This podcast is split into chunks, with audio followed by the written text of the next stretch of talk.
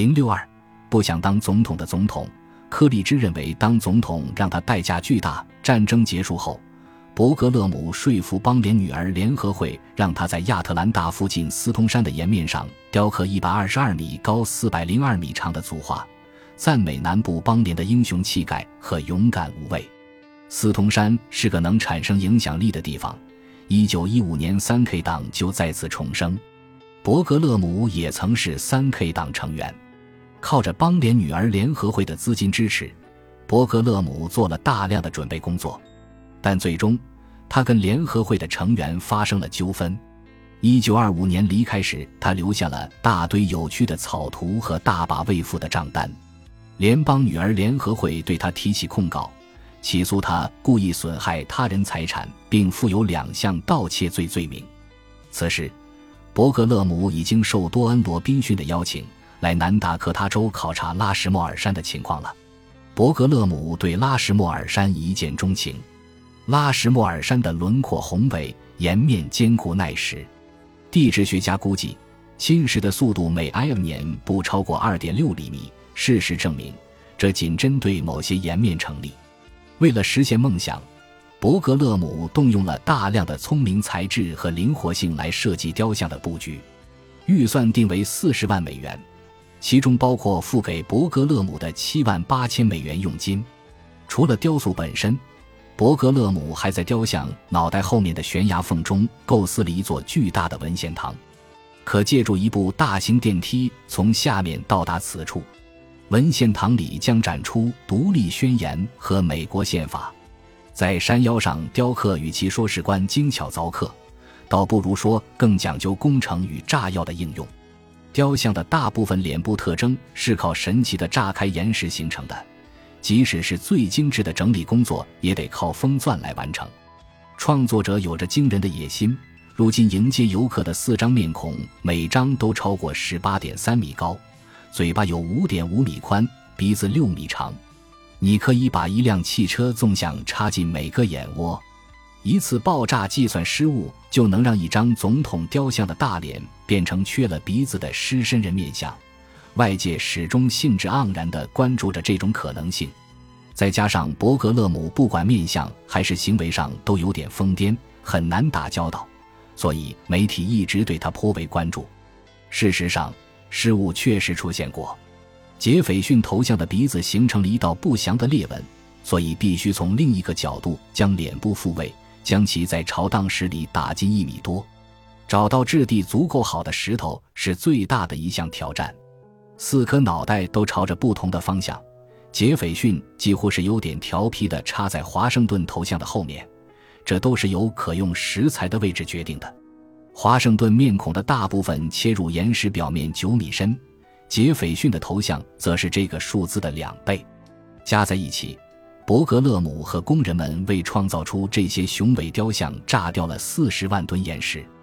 这项工程最大的问题是资金。南达科他州节俭的议会希望整个项目的每一分钱都能当成两分来花，私人捐款也只略微慷慨一点点。于是，项目经常陷入停工状态。最终，项目的大部分资金都来自联邦政府，但即便如此。整个工程也用了十四年才完成，差不多是必要工时的两倍之长。捐款人里包括查尔斯拉·什莫尔，他已是纽约的一名富有的律师，赠予了五千美元。伯格勒姆选择华盛顿、杰斐逊、林肯和西奥多·罗斯福作为雕像的主人公，选择罗斯福引起了全国上下的恐慌。人们认为伯格勒姆不是因为罗斯福伟大而选他。而是因为两人过去曾是密友。奠基的那一天，上述一切都还未发生。一条公路正在建设当中，但离竣工还早得很。这意味着，大约一千五百名观众都要跋涉三点二千米长的陡峭小道才能参加仪式。柯里芝骑在马背上完成了部分行程。他穿着西装，但戴着牛仔帽，脚上穿着牛仔靴。抵达后。柯立芝总统用社区公用长柄勺舀了水喝，给所有人留下了深刻印象。仪式的部分内容包括：工程师在总统途经路线两侧的树根下埋下炸药，以二十一响树桩礼炮向他致敬。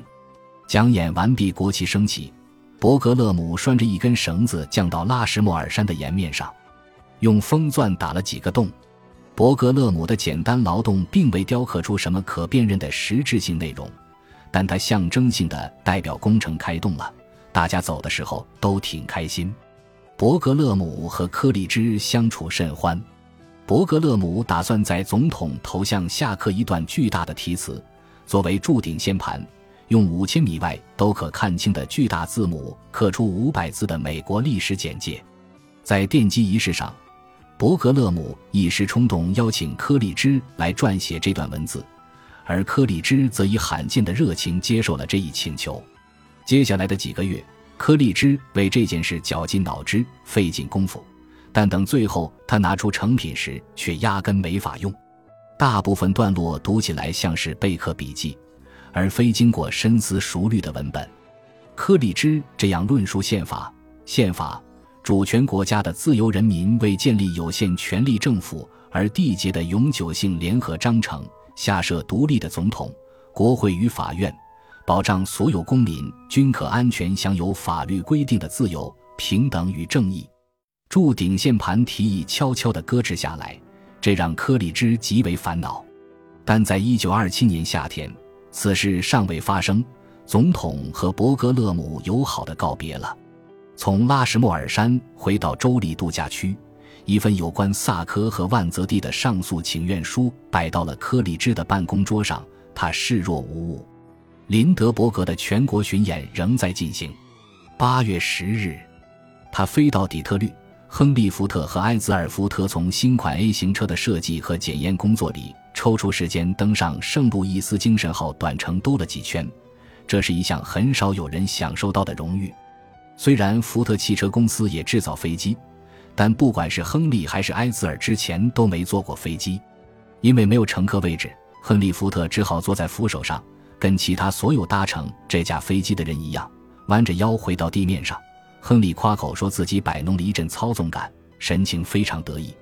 新闻记者问埃兹尔新车的进展如何，他说一切进行顺利，随时准备投产。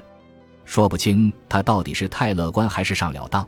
不管怎么说，他这一回错的离谱，因为真正投产还得等上好几个月。林德伯格在底特律逗留了一天，主要用来陪伴母亲。之后，他继续向西穿过密歇根，于八月十三日抵达伊利诺伊州。反聚会联盟的维恩·惠勒及其妻子和岳父此刻正一起在惠勒位于密歇根湖小塞布尔角的湖畔小屋度假。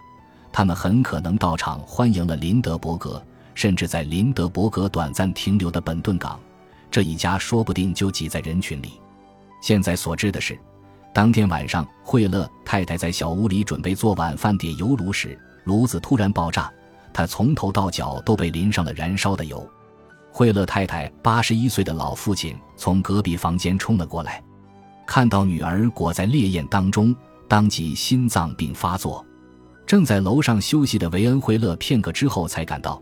他用一条毯子扑灭火焰，叫来救护车，但妻子烧伤过重，当天晚上就在医院里去世了。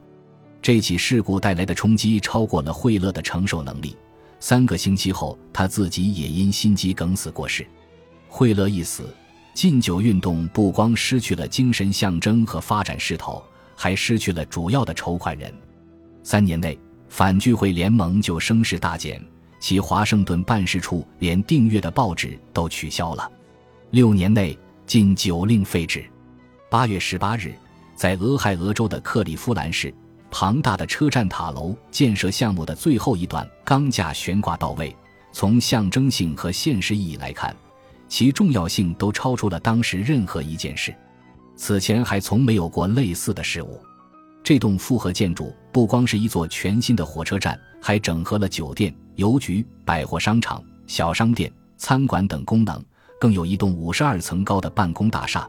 美国这一年里修建的最高建筑，在克莱斯勒大厦建成之前，它一直是全世界第二高的建筑。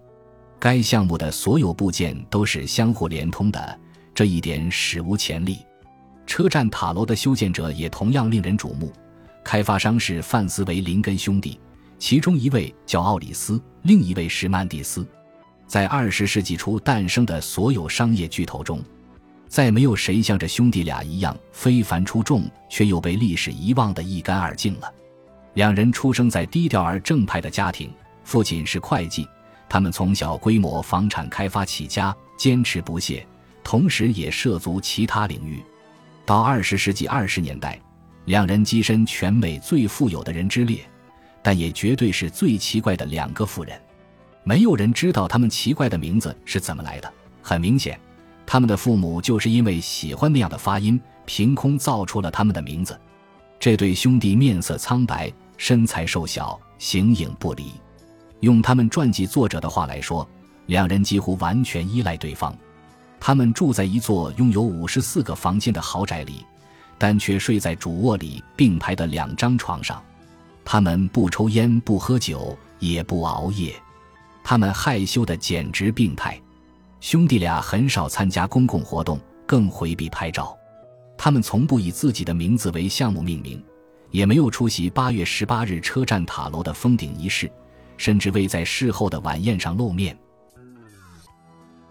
本集播放完毕，感谢您的收听，喜欢请订阅加关注，主页有更多精彩内容。